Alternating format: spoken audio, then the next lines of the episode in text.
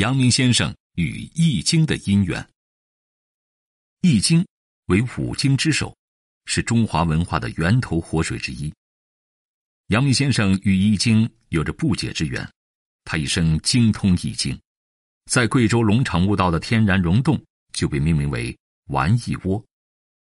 在《玩易窝记》中，阳明先生记述自己在困境中日夜读易，提出致良知学说后。阳明先生曾明确指出：“良知即是义。”在阳明先生关键的人生十字路口，《易经》中的明夷卦更是成为他决策的指南针。如今，企业家又能从《易经》中学习到什么呢？当你穿越暴风骤雨，你不再是原来的那个人。一五零五年，明孝宗去世，十五岁的太子朱厚照继位。年号正德，当时的阳明先生正在京城担任兵部五显司主事，负责全国军官的选任、调动、考核、奖惩，官阶为正六品，相当于今天的厅局级。阳明先生没有意识到的是，一场暴风骤雨即将来临。皇帝处于喜欢玩乐的年纪，大宦官刘瑾趁机专擅朝政，排挤异己。许多上书进谏的政治官员或被杀或下狱。次年，也就是一五零六年，阳明先生勇敢上书皇帝。此篇上书起右言官去权奸以彰圣德书，触怒了刘瑾。阳明先生被廷杖四十，并被投入大狱，后又折贬至贵州龙场，也就是今天的贵州修文县。担任一个没有品级的龙场议程，相当于招待所所长。这一边，简直是于非折翼。王阳明从天上掉到了地下，使他名入地中，事业前程基本清零。此时的阳明先生估计不会想到，未来他会成为与孔子、孟子、朱熹并称“孔孟诸王”的儒家四哲，并被公认为。集立德、立功、立言于一身的真三不朽之人，日后他所有的成就，都要感谢这次不期而遇的暴风骤雨。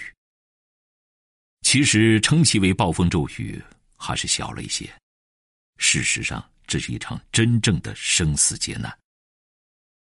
明一卦，明入地中，以蒙大难。在阳明先生辗转奔赴贵州龙场的途中。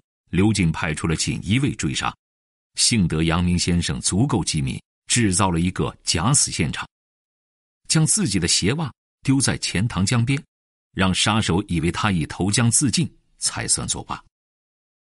死里逃生的阳明先生，在江中搭上了一艘过往的商船，遇到了暴风，辗转来到了福建武夷山，他的命运在这里出现了转机。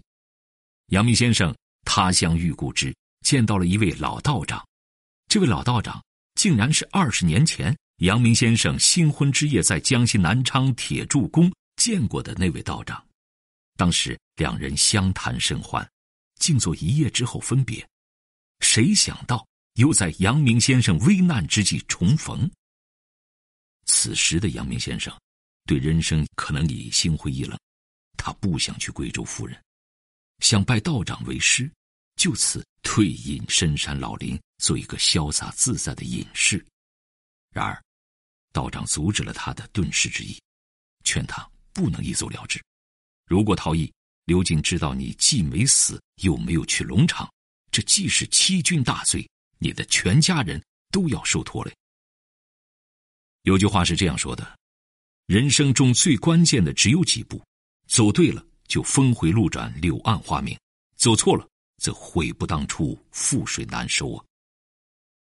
老道长向阳明先生展现了《易经》中的一卦，这就是成为阳明先生人生拐点的明夷卦，《易经》中的第三十六卦，卦辞为“明夷利坚贞”。明夷卦所预示的势力就是明入地中，以蒙大难。太阳的光明隐没在地下了。政治明星、卓著人才被埋没在大地之下，遭遇大难。历史上，被商纣王囚禁于监狱的周文王，就是明医卦的典型卦象。